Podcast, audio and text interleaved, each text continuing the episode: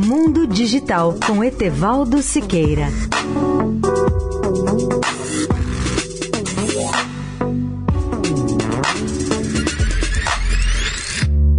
Olá, amigos da Eldorado.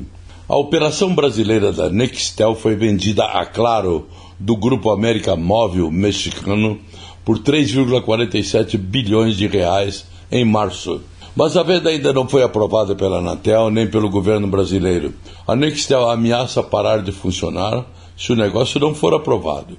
A controladora da Nextel, que se chama NII Holdings, ao divulgar seus resultados do segundo trimestre ontem, 6 de agosto, mandou um recado ao mercado e ao Brasil de que só terá dinheiro para manter sua operação no Brasil, no máximo até março do ano que vem, 2020. Dan Fryman, diretor financeiro da NII, foi bem claro. Fizemos uma contribuição de 22 milhões de dólares para pagamento de uma dívida, mas houve uma redução de valores porque estamos focados em maximizar nossa liquidez enquanto esperamos que seja concluída a venda da Nextel Brasil.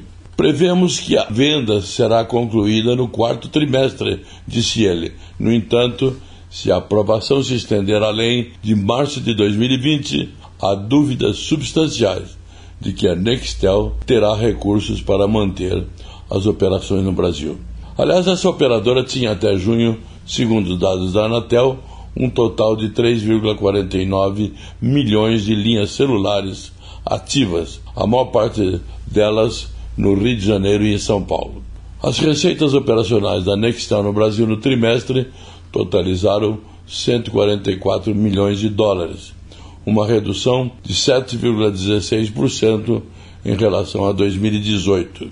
No acumulado do semestre, o total foi de 291 milhões de dólares, com uma queda, portanto, de 13,52%.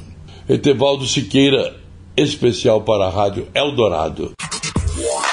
Mundo Digital com Etevaldo Siqueira.